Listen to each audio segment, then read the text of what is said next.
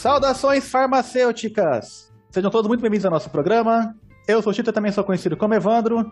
Estamos fechando outubro e vamos falar hoje sobre um assunto que eu sei o que é, mas não sei o que é. Olá, pessoal. Eu sou a Fabiana Gatti, trabalho na área de acesso ao mercado e hoje nós vamos falar justamente desse tema. Olá, pessoal. Aqui é Gustavo Vidal, vulgo João Gordo ou vice-versa. E hoje, depois de dois anos, eu voltei a dar aula. E... Mas não foi ninguém. E... Ah.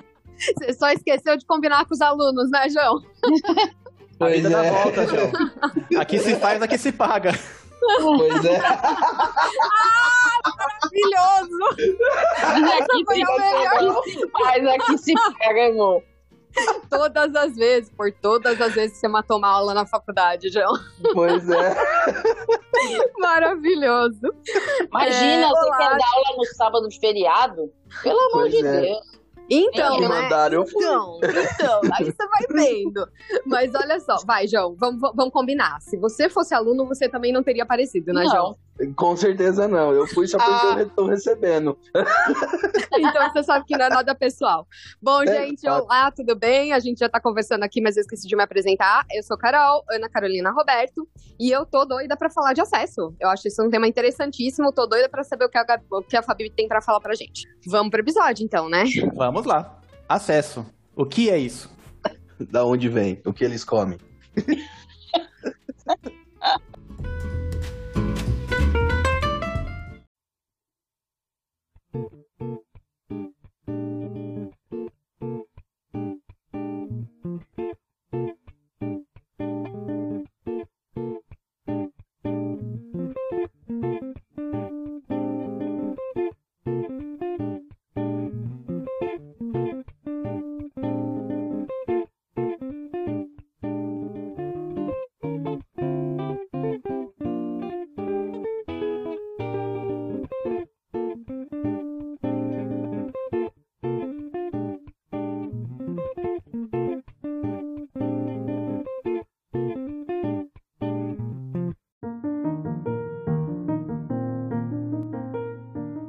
Fabiana, então você podia contar pra gente quem você é, o que você faz, do que se alimenta, pra onde vai, quem é você na fila do sistema de saúde? Muito bom. É, bom, eu sou a Fabiana Gatti, é, sou farmacêutica, trabalho na área de proposição de valor dentro de acesso ao mercado e na indústria farmacêutica. E eu, eu tenho uma vida assim que eu posso dividir em duas etapas, né? É, a minha primeira etapa, eu trabalhei por 12 anos na área acadêmica, como professora e, e pesquisadora, em diferentes áreas, mas dentro da farmácia clínica eu já trabalhava com farmacoeconomia, né? E ah, depois desse período aí de 12 anos, eu fiz a virada, né, a mudança para a indústria farmacêutica, né? E dentro desse, desse projeto, né, de trabalhar na indústria, eu entrei justamente na área que eu comecei a estudar, é, já havia uns seis anos que eu estava estudando, que é a área de economia da saúde. Eu entrei como gerente de farmacoeconomia. E desde então, é, vim trabalhando dentro da área de acesso com, com diferentes postos, né?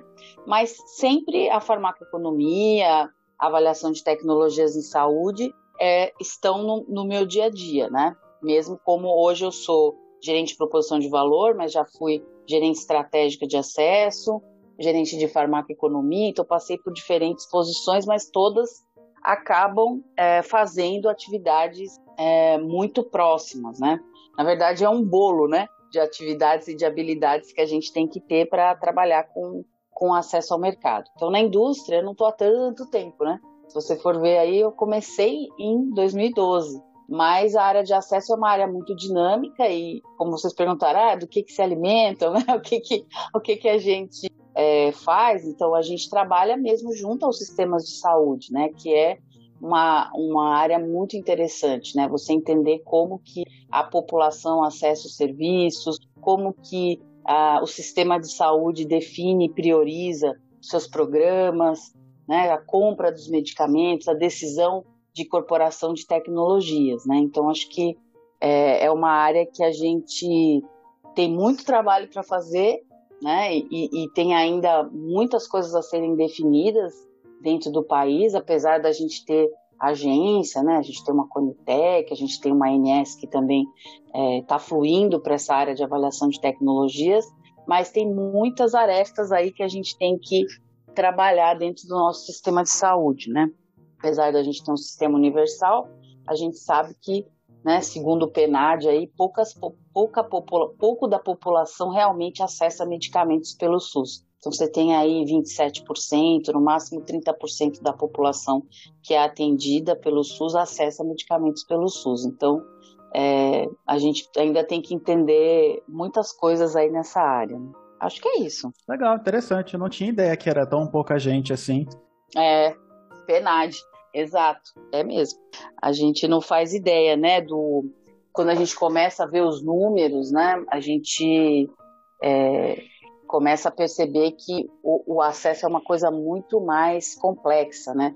Fora o nosso próprio sistema, né? A gente pegar o nosso sistema público, ele é o SUS ele é muito complexo, né? Você tem é, três esferas, né? Estadual, federal, municipal, que tem as suas priorizações, tem a parte de financiamento que é mais complexa ainda, né?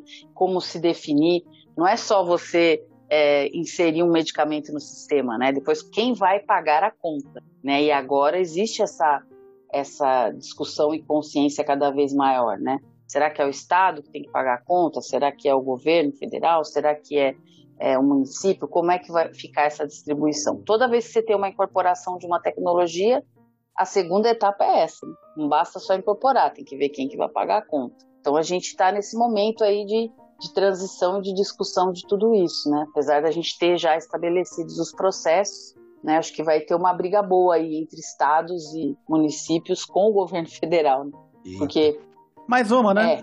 É. Mais uma. É, é. E, e é, é, é, é, bem, é, é, bem interessante mesmo você poder acompanhar tudo isso. E também tem a saúde suplementar, né? Que está dentro do próprio Ministério da Saúde, né? É, como um braço aí de, de apoio para o que o SUS não atenda, né? Que também está indo por um caminho semelhante ao da Conitec, né? Estão tentando ficar muito próximos da nossa agência do SUS, né, de ATS, de avaliação de tecnologias. Então, é um outro, é, é uma outra área, né, você pensar nas operadoras, como é que elas estão segmentadas, né, é, você pensar que existe uma diferença se você tem uma cooperativa ou se você tem é, uma, uma medicina de grupo, né, então são, são diferentes perspectivas dentro da própria saúde suplementar, né? Se tiver algo mais assistencial, alguns são mais assistenciais, outros são mais voltados para redução de custo, né? Você pega aí umas Unimedes que tem a verticalização, né? Elas tomam conta até do hospital que, que, o, que o plano atende, então é, é, é bem. A gente tem um, uma saúde suplementar bem rica.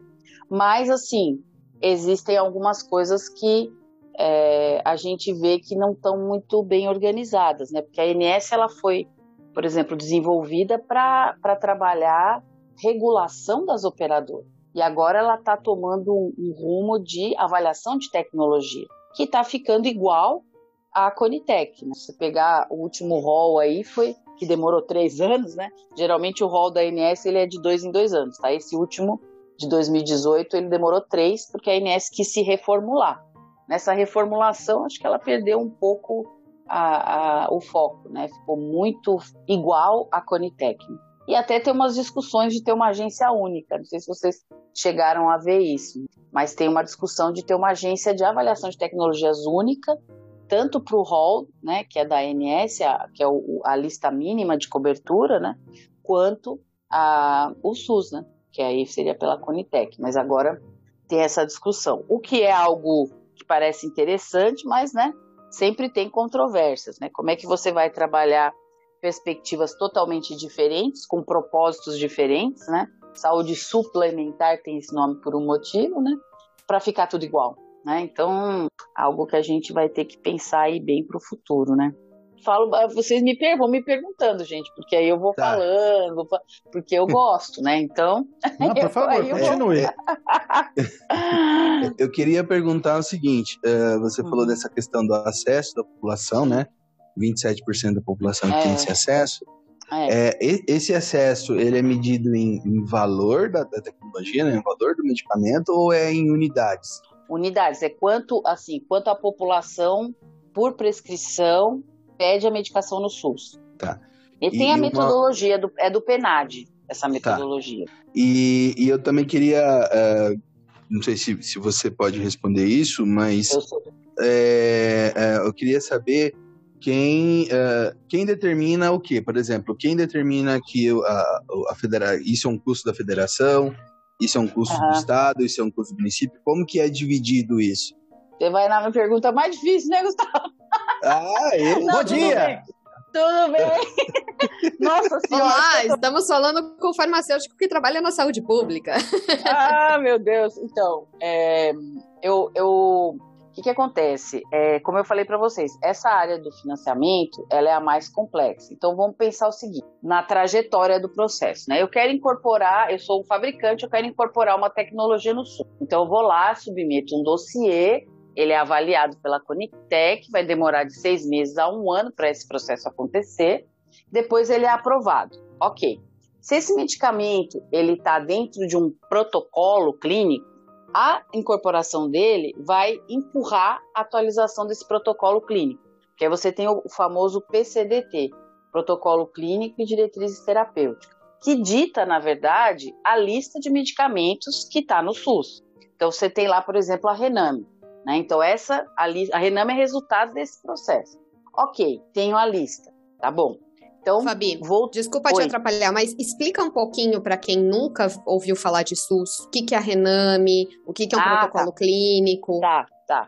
Então é assim, você tem... É, quando você vai olhar o ciclo de vida do medicamento, né, tudo começa onde? São as agências. Então, a primeira agência que a gente tem é a Anvisa, que você vai ter o registro. Da Anvisa, ele registra e aí ele vai ter que aprovar preço. Quem aprova é a CEMED, que é a Câmara de Medicamentos. Tendo aprovado o preço e tendo o registro, eu posso ir para a fase de incorporação do sistema de saúde. Então, eu tenho o registro do medicamento no país, eu posso submeter um dossiê, né, que é um dossiê técnico, tudo que tem dados clínicos, dados econômicos, mostra o impacto daquela tecnologia no sistema, e aí eu vou submeter esse dossiê para a Conitec, que é a nossa agência de avaliação de tecnologias aqui no Brasil do SUS, né? E aí, então, a Conitec vai avaliar, vai passar esse processo, ela avaliou, ministro da, o ministro deu ok para essa avaliação, porque depois ainda tem o aval do ministro da Saúde, aí beleza. Aí, esse medicamento está incorporado, né? Vai publicar um diário oficial e tal. Quando ele está incorporado, ele então vai ser adicionado nessa lista que a gente chama de RENAME, né? Que é a lista nacional dos medicamentos. Essa lista, ela permeia, né, todas as, ela, na verdade, ela é a lista do Brasil. Então, todos os estados, eles seguem minimamente essa lista. E os municípios também. Mas os municípios também têm a lista deles, que é menorzinha. O município tem a Remume, que é a mesma lista. Muitas vezes ela segue a, a lista federal, mas muitas vezes essa lista ela é menor. Por quê? Na, nesse processo de financiamento, que o Gustavo tinha perguntado, a menor parcela do financiamento fica para os municípios. Por quê? Quando você aprova aquele medicamento que está na Rename, aí a gente tem reuniões entre quem? Entre os, o governo federal, o Ministério da Saúde, por exemplo, e o Conselho dos Estados. Isso é uma reunião que eles chamam aí de é, bipartite, né? Você vai ter uma, uma reunião entre esses esses entes, né? Essas, vamos falar entidades, fica meio estranho, mas é, é por aí. Então, assim, você tem essa, essa reunião. Essa, essa reunião entre Estado e o governo federal, ela, ela decide o financiamento. Então, se vai ser um financiamento federal, e aí você tem uma categorização pela política nacional aí de assistência farmacêutica, você tem categorias, ou né? No caso de ir para o Estado, se vai ser verba do Estado. O que, que acontece, por exemplo, do ponto de vista de acesso no Estado, quando a verba, quem vai ter que pagar a conta é ele? O que, que acontece será com esse medicamento? Vocês acham que é, ele tem saída naquele estado ou não? Pode responder. O que, que você quer dizer com tem saída? Ó, Se tem demanda exemplo, ou. Ah. É, por exemplo, que o Estado, você acha que o Estado vai preferir ter medicamentos que ele pague a conta ou que o governo federal pague a conta? Ah, federal, claro, eles vão dar prioridade para o repasse, né? Uhum. É, exato. Então, esse, essa, essa discussão do financiamento é a segunda etapa. Todo mundo pensa assim, ah, vou submeter dossiê, vai incorporar, pô, já está no sistema. Não está no sistema. Então, pode ser que esteja no federal, o federal pague a conta, aí o estadual pede. Mas quando o estadual tem que pagar a conta, né? Então ele, ele já muda um pouco o acesso daquela tecnologia, né? E para o município, né? A gente, assim, o município é o que menos tem autonomia de dessas três esferas. Então, por isso que às vezes ele tem, por isso que o município tem a REMUM, que é a, a, a, a lista relação municipal de medicamentos, que se você for comparar REMUM e RENAME, sempre é menor tem muito menos medicamento no município. Então, o que, que acontece? É, os municípios eles podem ter uma autonomia também para fazer uma compra além da Remume, né? Mas eles teriam que ter uma boa gestão financeira de tudo que eles gastam para conseguir ter verba, vamos dizer, extra e pagar por conta, que a gente não tem, né? E aí quando você vai para o estado, né, é a mesma situação às vezes, por exemplo, você pega alguns estados, né, por exemplo, o estado de São Paulo. O estado de São Paulo tem uma autonomia muito grande. Se você pegar a lista de. É, se você pegar protocolo, ele cria protocolos estaduais, tá? Para alguns produtos, para algumas doenças, né? Então, o estado hoje, se ele é, tem essa autonomia como São Paulo, que tem uma gestão mais desenvolvida, mais madura, ele consegue ter uma lista de medicamentos própria e pagar por essa lista de medicamentos. Por quê? Qual que às vezes é o problema de você também, como Estado, estar sempre pedindo o que é do federal, né? Será que chega? Né? Ah, às vezes chega, então, cinco assim, anos depois, né? É, é. E aí esse é um outro problema. A gente tem problemas sérios aí de logística, né? Porque você imagina, ok, o governo vai comprar, ele vai comprar maior volume, que seria o justo, certo, né? Tanto que teve até uma discussão um tempo atrás de fazer alguma coisa latino-americana, né? Pegar os países latino-americanos, os estados, né, os governos federais, eles comprariam é, num, das grandes farmas, né? Num volume muito grande para conseguir o que? Reduzir preço. Mas e depois a logística de tudo isso? A gente tem que pensar que nós temos aí 27 estados, né, gente? É muito estado nesse país. E aí, para o governo federal depois fazer a logística de tudo isso, com certeza você vai ter problemas e atrasos aí de distribuição. Então a gente tem esse outro gargalo, que é, mesmo sendo federal, muitas vezes. E aí o que, que acontece, gente? Quando um estado é, tem lá o, o produto que está com financiamento federal e ele tem que esperar chegar o produto, né? Se faltar no estado, quem vai ser punido? O gestor estadual. Né? O gestor tem, tem gestor estadual aí que já foi preso por causa de falta de medicamento. E aí não é a culpa do Estado, né?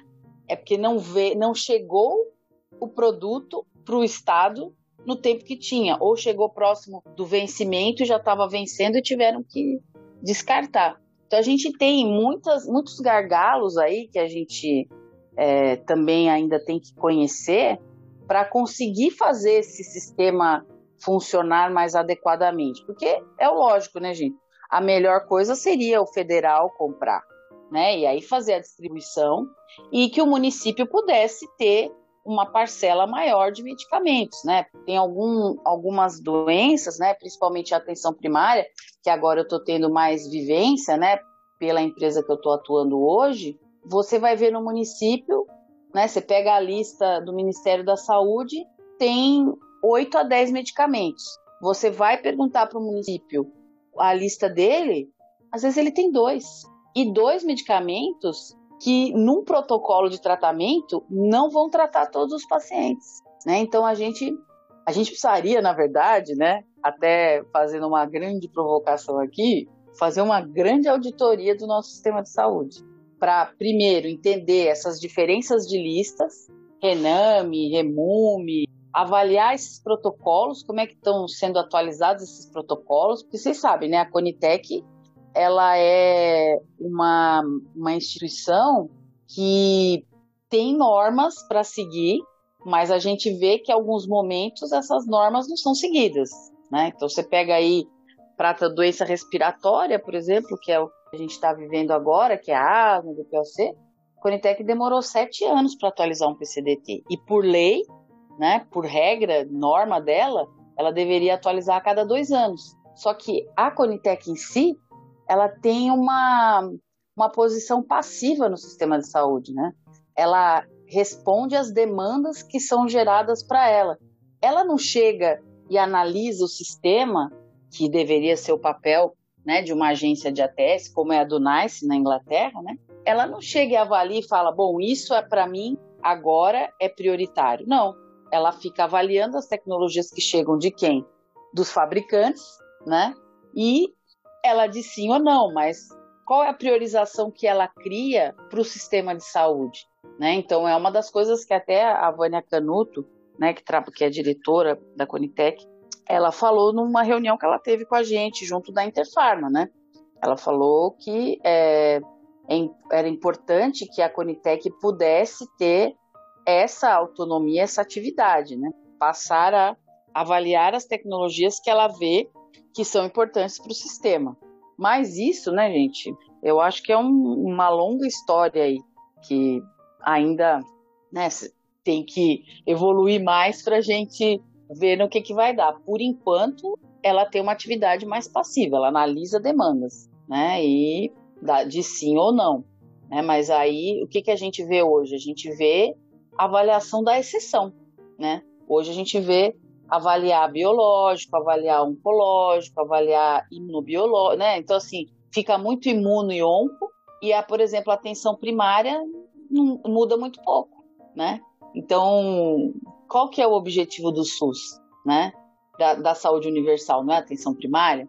Porque é na atenção primária que você vai é, impedir que esse paciente vá para um hospital, que interne mais, que dê mais gasto para o sistema, previne morbidade, né? Então a gente está olhando para outra ponta, né? Assim, lógico, a gente tem necessidades, né, gente? Oncologia tem necessidade, raras tem necessidade, mas um sistema de cobertura universal é complicado, né? Fazer o que, o que tem feito. Né? Então, muitas ah, reflexões aí, né? É, a atenção primária é, é assim, é, é, muito negligenciada. Né? Exato. É muito negligenciada. E, é, é, por exemplo, lá onde eu trabalho, é, é, qual é um dos grandes problemas, né? Quem vence o, o, o pregão, né? Quem vence a, a, a, Eu sempre esqueço o nome. A licitação. A, a licitação, isso. A, quem vence a licitação, muitas vezes não consegue uh, cumprir com aquela licitação, né? Com aquele preço que ela fez, volume. que ela ganhou, né? Por causa do volume. Às vezes é volume. Mais, né? Às vezes e falta aí... uma, uma coisa, né? Às vezes falta uma agulha, por exemplo. Uhum, e aí acaba faltando coisa. Por quê? Porque quem ganhou a licitação não consegue cumprir com a licitação. Né? E aí já dá uma dor de cabeça para o gestor municipal, né? Que tem que tentar é, vim de outra. Aí tem aquela coisa que, dá cinco dias pro cara me entregar esse produto. Aí o cara não me. Não, lá no quinto uhum. dia ele fala, não consigo. E aí, o que, que, que, o gestor vai fazer, né? É, é, é uma coisa complicada, uma coisa que, que você acaba. Às vezes a falta do, do medicamento na, no final, né? No, ali na UBS, na farmácia que vai é, é dispensar para a população, a falta desse produto muitas vezes é por conta de, dessas empresas que não conseguem cumprir com a, com a licitação. Né, que, que é tomar medidas a respeito também deve ser complexo e moroso, né? Você vê esses casos que a pandemia expôs, né? É, eles contrataram aquela empresa, uma daquelas empresas que estão envolvidas na CPI, é, para fornecer preservativo feminino e eles não, não forneceram, e mesmo assim eles continuavam participando de licitações. É muito complexo isso, né? É, a, gente. É, é, e isso, assim, são coisas básicas, né? Então, se você pegar insulina, por exemplo, teve muitos casos de se fazer a licitação só que na licitação só se licitou a insulina, não se licitou a seringa ou a agulha, e aí tinha a insulina, mas não tinha o device para o paciente fazer a aplicação, né? Então, como eu falei, falta uma auditoria aí pesada no sistema para avaliar todas essas. É, e, gente, e a gente tem que começar a encarar onde está errado, né? Por que, que é esse perfil de ah, não, é tudo perfeito, é tudo maravilhoso. Não, gente, está errado, vamos corrigir, vamos resolver. As insulinas, ou qualquer medicamento, né, gente? Pensa numa agência de avaliação de tecnologia. O objetivo dela, no final, é só avaliar se aquela tecnologia vai causar dano para o sistema, né? No sentido, sistema aqui falando paciente ou a questão de sustentabilidade. Ok, é essa a sua avaliação. Mas daí, se você pegar esse ano, eu fiz um levantamento até setembro, a Conitec negou quase 70% do que foi é, do que foi passado para ela, do que foi submetido. 70%, gente, é muita coisa. Ela não é uma agência de acesso também? É. O que, que ela está fazendo? Então, assim, até que ponto também é, toda essa negativa, né, vai melhorar o sistema? Porque não é que não é sem fundo, realmente tem um fundo. O sistema de saúde tem um fundo, né? Tudo é, tem um fundo, tem o colapso aí pandêmico, tal, financeiro. Mas por que você tem que ser tão restritivo, né? Se no final, depois é que você vai decidir primeiro quem vai pagar a conta, e se você vai pagar a conta, você tem muito mais é, armas aí para você negociar. Né? Aconteceu isso com a insulina, fica restringindo insulina isso, insulina aquilo, não só vai ter essas duas. No final, todas as empresas vão ter que lutar, se elas forem é, aprovadas, todas elas teriam que lutar por um preço ali junto do governo. E o governo não percebe a, a força que ele tem nesse momento, nessa restrição toda que ele está. Para que restringir na testa, né? E, e, e, se for fazer negociação depois, você vai ter, sei lá, seis ou, ou, ou sete players aí, sete fabricantes, que vão se matar para conseguir entrar no sistema. E vão ter que, por exemplo, ter erosão de preço. Então é uma coisa que naturalmente ocorreria, né? Mas a gente está vendo que está acontecendo o contrário. Então a Conitec está barrando tudo muito. Uma agência que era para dar acesso. Então, acho que precisava realmente fazer uma revisão de tudo isso, né? Fora, né? Que tem algumas coisas que a gente consegue notar, né? Você pega aí é, dentro do mesmo protocolo, clico, já achei medicamentos que estão incorporados com diferentes formas de financiamento, tá? Então, quer dizer, você tem dois medicamentos ali para um tratamento. Um, quem paga é o governo federal, o outro, quem paga é o governo estadual. O que, que vai acontecer no final das contas? Se ele tiver no estado, o estado não vai usar aquele medicamento que, que ele, ele tem que pagar a conta. A gente já falou sobre isso, né? Então eu vou estar tá também restringindo ali. Por que, que ele, se ele está no protocolo, tinha que ser federal, ponto, acabou. Você quer o, proto, o, o PCDT, o protocolo clínico das diretrizes terapêuticas, é do Ministério da Saúde. Então por que, que o Estado tem que pagar a conta? Então, assim, sabe, tem umas coisas que. Gente, precisa de uma auditoria urgente. Porque não pode continuar como tá, né? Mas fica à vontade aí para perguntar, que senão eu falo muito, gente. Não, continua, não, tô é, achando tema... excepcional. É, claro. Esse tema de financiamento, ele realmente é espinhoso, né? Porque tem muitos interesses envolvidos. Na teoria, se a gente vivesse no mundo ideal, né? Aquele mundo ideal da Vânia dos Santos, que ela gosta de brincar, hum. é, de repente a decisão de se as, a gente vai dar acesso à população a um determinado tratamento, ela seria somente baseada em evidências, né? Ou seja, é, né, no tipo de evidência que se, se, se, se chegou para esse tratamento, de efetividade, no caso, né? Eficácia, efetividade, dependendo do tipo, claro, de indicação terapêutica. É, claro, o custo, porque o custo é importante, ele tem que é fazer importante. sentido. É, qual é o, o, o, o, que. Ele, em inglês existe um, um termo para isso que eu não sei em português, Fabiana. Burden of the disease. Ah, não, o... que é a, a carga da doença. Carga, a carga isso, a carga, carga da, doença. Da doença. Claro. É, então, assim, todas essas coisas seriam variáveis consideradas dentro de um processo de decisão se você vai incorporar um determinado tratamento ou não. Na prática, entram outras variáveis, né? Na vida real, no mundo real, entram outras variáveis. E acho que a gente conseguiu uhum. enxergar isso direitinho na CPI, né? Quais são outras variáveis? Ah, é, uma pessoa determinada do governo tem contato com a empresa e tem uma conexão direta com a empresa, então eles conseguem chegar e fazer reunião no Ministério da Saúde, né? Coisa que talvez outras empresas tenham que entrar numa fila para fazer ou tenham que mandar cento e trala e-mails para conseguir, né? Com esse contato. É, então, é. exato.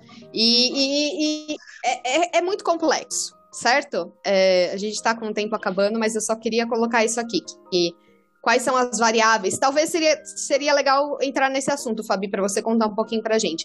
No papel, quais são as variáveis que são consideradas na hora de decidir pela inclusão de um novo, não só tratamento, porque não são só medicamentos, mas de um novo é, equipamento de saúde, né? De inclusão por alguma nova tecnologia é. para a saúde o, pública no Brasil.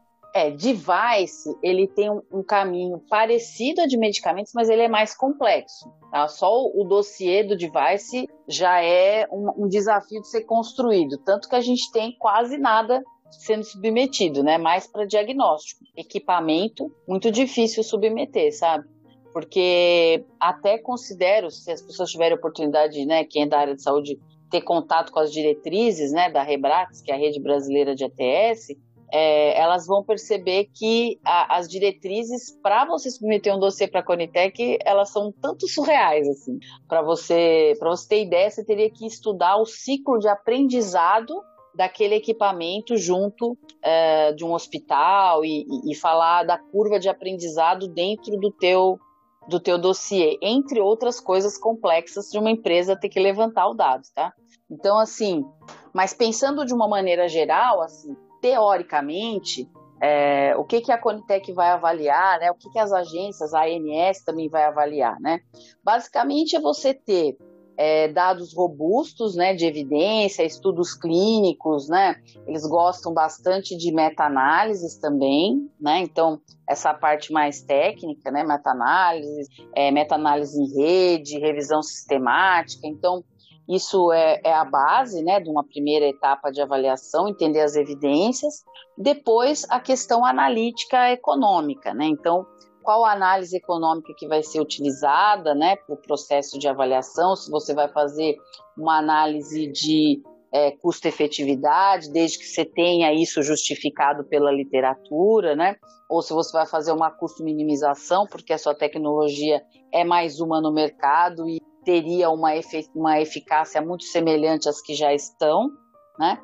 E, e a questão do impacto orçamentário, que é estimar a população que seria elegível ao tratamento daquela tecnologia. Mas dentro de tudo isso, né, existem várias entrelinhas, né, Carol? Então, assim, é, se você for pensar em evidência, será que fazer o mesmo processo de avaliação, né, que seja lá pelas é, pelas metodologias né, do Hobbes ou ainda do, do Grade, né, que são as, as mais comuns para o dossiê da Conitec, é, será que a, aquela minha doença que eu estou avaliando, ela, ela tem realmente, ou aquela tecnologia vai ter todos esses dados robustos para ser apresentada, por exemplo? Né? Então, a gente tá, eu estou pensando, por exemplo, num câncer raro ou numa doença rara. Né? Qual que é o nível de robustez dos estudos, né? Tem doença rara aí que o, o estudo, ou ultra rara, que você tem cinco pacientes no estudo clínico. Aí, se você for avaliar robustez, né, é bem complicado, né? É, então, claro.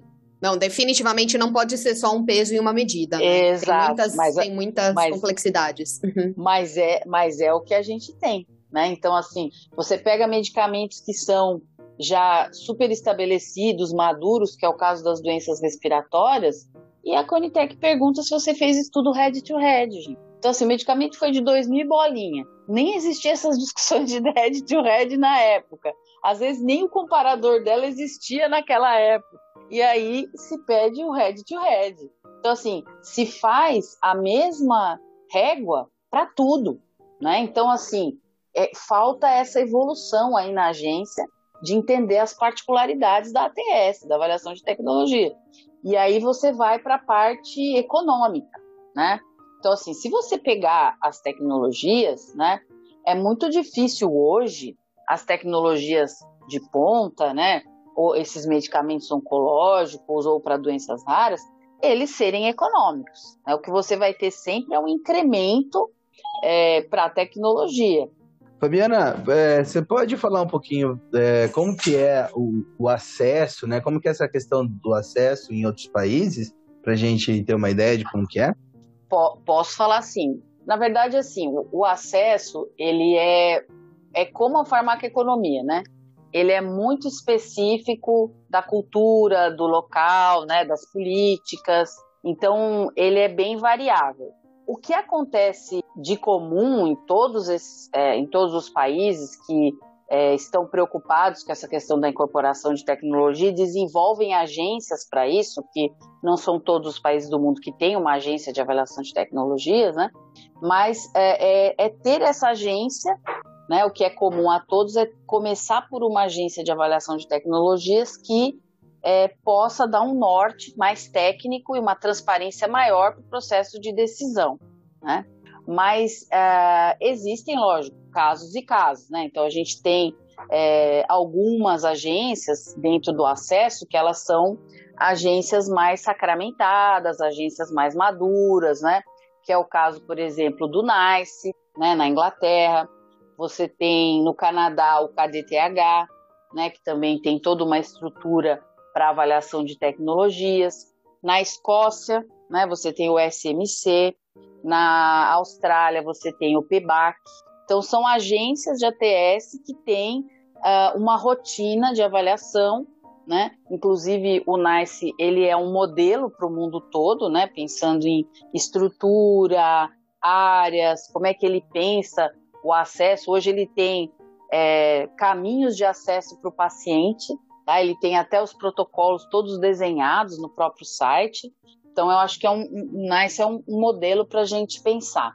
Mas o acesso também ele depende de políticas locais. Né? Então, por exemplo, é, pensando na estrutura da, dos times de acesso, né, você tem alguns perfis. Né? Então, se a gente for pegar estereótipos né, de estruturas de acesso, a gente pensa, por exemplo, nos Estados Unidos. Como é que é o acesso nos Estados Unidos que ele é um sistema privado de saúde, né? Então, o acesso aos Estados Unidos ele é muito comercial. Então, ele tem o perfil comercial, de gestão de contas, de é, tirar pedido, de trabalhar negócio. Se você vai para o acesso na Europa, o acesso na Europa ele é mais técnico-científico. Então, ele é voltado para as discussões de evidências, dados econômicos, sustentabilidade do sistema. Então, a pessoa de acesso da Europa, ela é mais técnica, mais voltada para o processo de incorporação e menos para o lado comercial. Mas tem algumas estruturas dentro dos países que elas possibilitam uma variação dentro da própria Europa. Então, por exemplo, se você pegar a França, tá? Na França, o modelo de acesso ele é hospitalar. Então, a pessoa que trabalha com acesso na, na França, obrigatoriamente ela vai trabalhar as duas coisas: a parte comercial e a parte de incorporação, porque ela vai incorporar hospital a hospital a tecnologia dela. E ao mesmo tempo ela vai ter que negociar com o hospital a compra da tecnologia. Então, é, é muito peculiar, né? Como você pode ver assim, a gente não tem um. A gente pode ter as agências, que são mais comuns, mas tem as políticas locais, as, a estrutura do próprio sistema de saúde, né? Que vai possibilitar você ter um, uma estrutura de acesso diferente, né? Então, o que aqui no Brasil é o samba do crioulo doido, né? Assim, as estruturas de acesso, elas são muito variadas, né? É, e aí, gente, não tem certo ou errado, né? É o que funciona para aquele portfólio de produtos e o que não funciona. Então, você precisa entender também, como diretor, como gestor da área de acesso, né? Como é que a, a estrutura vai se encaixar no perfil dos produtos que você trabalha, né? Tem produtos que são produtos de retail. Aí vai ser mais complicado você trabalhar acesso, né? Produto de retail é aquele produto da farmácia, por exemplo, né?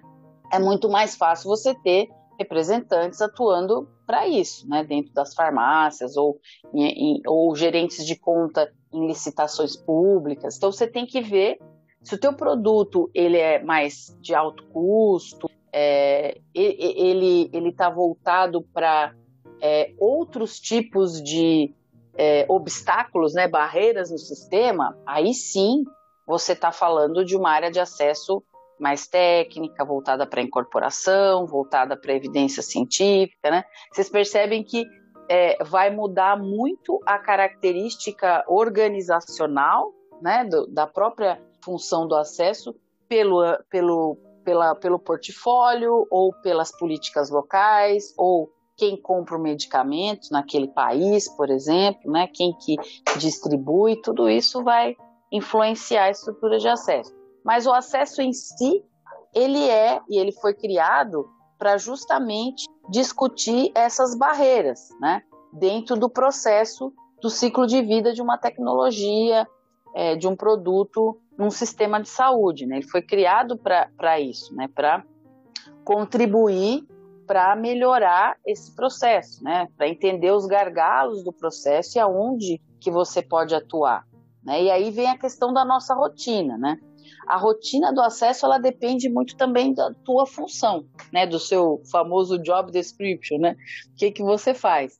Mas é, existe o, o, o, gerente de acesso que ele está é, no campo, por exemplo, e ele vai atuar no nível estadual, né, falando com as secretarias de Estado, e aí ele vai ter é, reuniões com gestores, entender gargalos, entender como que ele pode incorporar a tecnologia dele ou não, né? Porque às vezes num, numa determinada região, isso é uma coisa que tem que se pensar cada vez mais, né? A questão da geolocalização dos pacientes, né? Então não adianta eu ir num estado onde eu não tenho incidência, eu trabalho com produto oncológico para X tipos de câncer. Aí naquele estado a epidemiologia é baixa. Então para que, que eu vou trabalhar lá? Eu não vou estar tá é, atuando no local que vai fazer sentido. Né? O próprio Estado não vai ver sentido na minha tecnologia porque não é uma dor, não é um problema que ele tem no dia a dia. Então, a gente precisa entender também que muitas vezes é regional o meu portfólio, né? Eu tenho que estudar onde que meu portfólio vai fazer sentido, né? Por isso que essa parte técnica pega bastante.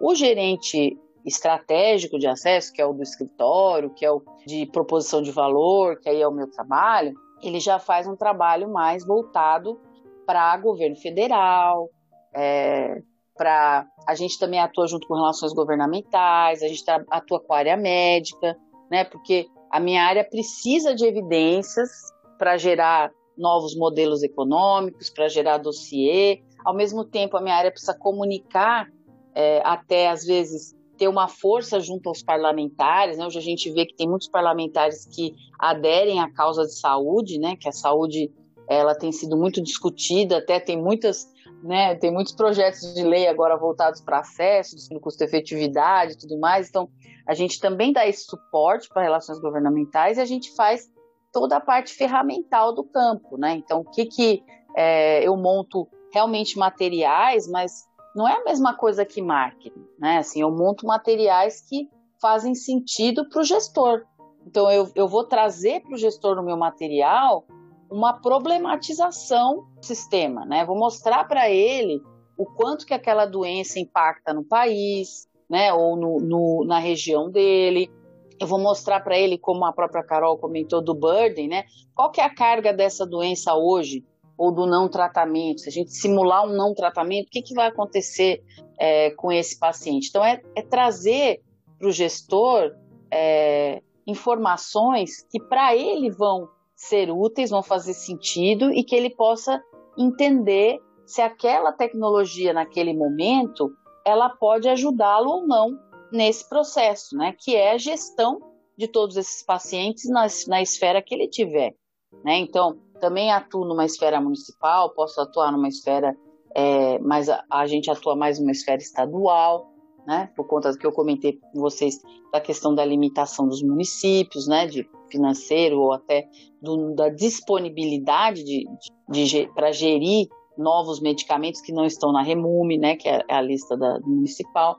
Então acho que basicamente é isso. E também como é o trabalho depende da empresa que você tá, né? Então, eu acabo tendo um trabalho também, não só na afiliada, né, no Brasil, mas eu tenho um trabalho com a Global de mostrar para a Global as necessidades do Brasil, né? O que, que o Brasil precisa em termos de dados, de evidências, de conteúdos, para poder é, ter uma discussão é, de mais alto nível junto do gestor, né? Para trazer números mesmo.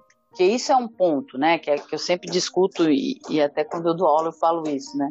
Se você não tem dado, você é só uma pessoa com opinião, né? Então, assim, a gente precisa ter o número para a parte analítica e instigar essa parte analítica nos gestores também. Eu acho que é um processo de evolução dos dois lados, né? E a minha rotina é essa, então também faço dossiês de avaliação de tecnologia, já fiz dossiê para a ANS, já fiz dossiê para a Conitec, né?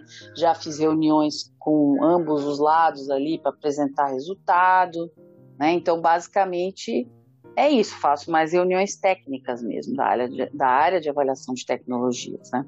É, eu quero fugir um pouquinho, bem pouquinho do roteiro, uhum. e eu, eu, quero te fazer uma pergunta desde quando eu conheci você no LinkedIn, né? Eu quero, vou aproveitar agora. Vou aproveitar. é, é possível usar essa metodologia para a gente avaliar custo de serviço? Eu quero implementar um serviço... Sim de farmácia clínica. Eu estou falando porque é, é, é, é, bem o meu caso, Sim. tá? Eu quero implementar um serviço de farmácia clínica e eu quero mostrar para o meu gestor que eu, vai ter uma vantagem, né? Vai Sim. ter um custo-benefício tal. Uh, uh, como que eu faço isso? Bom, tem um livro muito bom do, do Michael Drummond, né? Que na verdade eu, eu sou fã do Michael Drummond, né? Ele é um professor em Oxford da área de Health Economics. E ele e justamente o título do livro dele é métodos, né, métodos para avaliações econômicas de programas em saúde, né? Então, quando você usa é, avaliação econômica, né, é, porque a tecnologia, a gente está muito apegado a falar que tecnologia é medicamento ou é dispositivo, né? Mas o, o, a palavra tecnologia, ela vai além. Então, se você quer implementar um, um programa de, de assistência farmacêutica, de farmácia clínica, para uma linha de cuidado, né? Que eu, eu acho que é isso que você quer fazer, né, Gustavo? É, você pode avaliar esse programa, economicamente, inclusive. É como se você fizesse é, o que a gente chama hoje, que é velho base healthcare, né? Que é a, a, a assistência à saúde baseada em valor. Você vai criar uma linha de cuidado, você vai criar desfechos mensuráveis, e você pode pôr desfecho clínico e econômico junto, e você vai ter no final é, os resultados do teu, da tua assistência. Lógico, você precisa conseguir pegar desfechos que sejam mensuráveis num tempo não tão longo, né? Para você conseguir trazer esse resultado para o teu gestor né, o mais rápido possível. Mas é possível fazer sim. Depois eu te passo também o. o tiro uma foto aí e mando no grupo. É, esse livro é muito bom. Ele te dá toda essa trajetória, como é que a gente faz a metodologia para avaliar programas. Porque um programa, ele também é uma tecnologia, né? Uhum. É, não, legal, obrigadão aí. Com certeza. Mas vamos conversar depois, Gustavo. Vamos conversar depois aí. Ai, que legal, não. Me chama no PV. Me chama no PV. é assim que o pessoal fala? Me chama no PV. Maravilhosa. Com certeza okay. eu vou chamar. Então vamos para a última pergunta, que hum. é as dicas Certo, gente? Dicas, dicas. Fabi, conta pra gente. Quem tem um super interesse nessa área, amou tudo que você disse pra gente até agora, falou: nossa, eu preciso trabalhar com isso ah, na minha vida. aprender, meu propósito é. de vida. Isso, acabou de se encontrar escutando esse podcast. Então, é. conta pra gente como fazer. Olha, é, assim, no meu caso, acho que foi um caminho, né, que eu fui seguindo mas eu comecei pela área técnica. Acho que depende do, de onde você está agora, né? Então, Sim. assim, se mas você é uma O que, pessoa... que você observa, né? Não só da sua história, mas também das histórias, das, das histórias com quem trabalha com você, ou quem você vê por é. perto aí atuando na área. Eu acho assim, é, primeiro, assim, que eu, eu também já dei essas dicas, viu? eu, eu, já dei essas dicas, até publiquei no LinkedIn. É, dicas de carreira, né? Eu acho assim, primeiro ponto é se você não está na área, você conversar com alguém que está, né? Assim, ah, eu eu, eu gostaria de, de sabe, de, de trabalhar na área, tal. Então acho que o primeiro é conversar com um colega que seja de acesso. E se você puder acompanhar com ele um dia de acesso dele, para você ver a rotina, ver se você gosta, ver, né? Porque uma coisa assim, falar com pessoas que gostam do que fazem, que é o meu caso, todo mundo fica meio assim curioso querendo fazer também, né? Mas é, às vezes no dia a dia você não, não se adapta muito com a rotina, porque é, é complicado o acesso, assim, no sentido de você falar com o gestor, você tem que ter um, você tem que ter um, umas habilidades aí de conversa, né, e de background, de conhecimento do sistema de saúde. Então, acho que é primeiro essa questão de encontrar alguém e conversar com essa pessoa que já está na área para conhecer a rotina dela. Depois é estudar, né, estudar esse sistema, né. Então, é, você, porque tem muita gente que está em acesso também não entende muito do sistema de saúde que trabalha, né. Então, acho que é, a primeira coisa é você entender como é que é a complexidade desse sistema, né? Então, acho que é, entender saúde pública, entender saúde suplementar, é, fazer cursos, conversar, ver palestras, ver, participar de eventos, né? Eu acho que a, a outra parte é você é, se munir de conhecimento e de ferramentas para poder é, trabalhar e procurar na empresa que você tiver é, se essas oportunidades elas é, vão surgir, né? E tentar estar próximo delas para para entender se o seu perfil se encaixa também, né? Eu acho que, mas o primeiro passo é isso, é conversar com alguém que já é, já está na área, buscar o conhecimento, né? Porque é, isso faz a diferença no teu dia a dia. Você vai ser mais aceito pelo gestor se você entende o sistema no qual ele está inserido. Acho que isso é é importante, né? E é, também é, é, ter esse, esse. Tem que ser muito resiliente, né? Porque se a pessoa acha que submeter uma vez na Conitec vai entrar o produto, so sorry. Não é a realidade.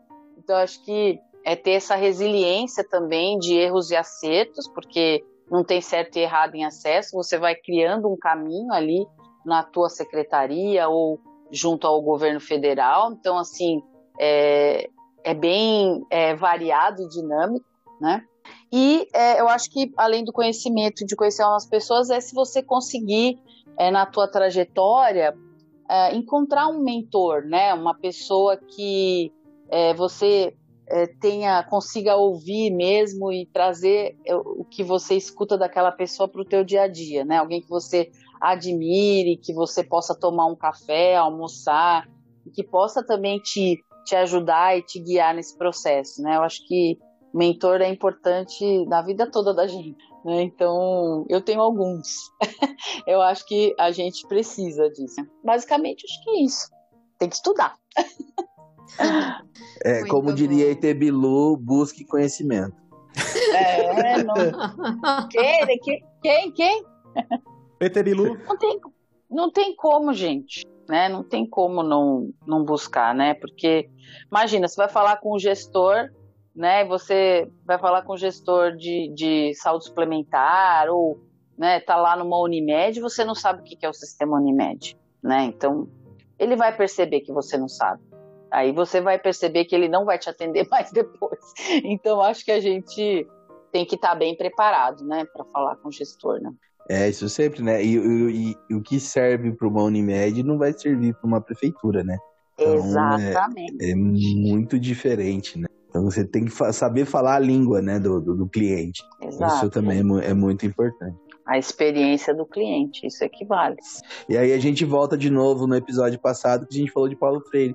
Porque até nesse momento Paulo Freire funciona. É, você tem que entender o contexto. Eu acho que entender contexto é importante, né? Então, sem entender contexto. Senhoras e senhores, é... temos um programa. Quem tá aí? Acabou? Acabou? Nossa, falo muito, né, gente? Falo Não. Ah, achei Imagina. ótimo.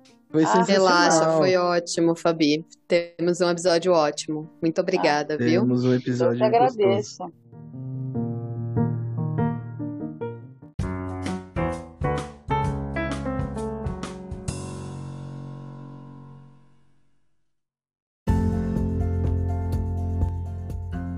Bom, pessoas, muito obrigado para quem ficou com a gente até aqui.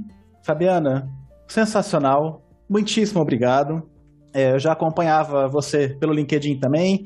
Eu sou o rato do seu podcast, eu ouvi todos e até mais de uma vez, porque eu adorei. É, aprendo bastante ali, é um mercado que é, é bem diferente. Apesar de eu estar hoje numa empresa que tem muito acesso ao mercado público, mas é uma área que está distante da minha, então é uma coisa assim. É muito diferente e é muito interessante ver como é que isso funciona, ver como é um assunto complexo, mas é, parece ser bem gostoso de se trabalhar, por um lado, né, claro, e é, é, gostoso, eu gosto muito quando a gente conversa com a pessoa e a pessoa gosta do que faz e ela fala assim com a empolgação que você falou, com a clareza que é. você falou. Então, muito obrigado pela sua disponibilidade, pelo seu tempo e pelo trabalho que você faz aí para toda a comunidade. O meu que agradeço vocês por poder estar participando aqui hoje e falar um pouco mais dessa área, né? Que é a área que eu gosto muito, acho que deu para perceber. E, e, eu, eu espero que as pessoas é, busquem cada vez mais entender, né? Até como cidadãos mesmo, né? Porque é entender do nosso sistema de saúde, né? Onde a gente está inserindo e o que a gente é, precisa para manter também a nossa saúde no dia a dia, né? Então, quero agradecer a vocês por essa oportunidade. Não esquece do gente, jabá. Desculpa, Jamais. Ah, é verdade. Divulga seu podcast verdade. aí. Ah, tá bom. É, e aí, assim, também convido o pessoal a participar, né, e ouvir um pouco do meu podcast, está no Spotify, que é o Café com Acesso, está em mais plataformas, né, e também a ler meu livro, né, Acesso ao Mercado, Caminho de Acesso no Mercado de Saúde, que eu publiquei no ano passado. Obrigada, gente. Bom, gente, obrigado se você chegou até aqui. É, eu, como Chita, eu sou um rato do podcast da Fabiana. É muito legal. Eu gosto muito do assunto, até porque até que é, é, assim influencia muito o meu serviço, né? E eu aprendo muito e aprendi muito hoje. É legal, né? Saber como se constrói essa essa posição, essa essa disponibilização das tecnologias pelo sistema, é, pelo SUS, né? Pelo sistema único. E nossa, foi para mim foi muito legal. Espero que para vocês é, também sejam uh, seja assim, muito legal, tanto quanto foi para mim. E já está na minha lista de compras o livro da, da, da Fabiana. Com Opa, certeza vou Conversa comprar. comigo depois que eu vou te dar um desconto. Nossa! Olá, vai inundar o, o business, o business. Da... business. Bom, gente, muito obrigada pela presença de todos vocês, é, por estar, estarem sempre por aqui com a gente. Espero que vocês tenham gostado desse episódio. Eu achei essa conversa maravilhosa. Obrigada, Fabi, pelo seu tempo. E é isso. Até o próximo, pessoal. Até mais.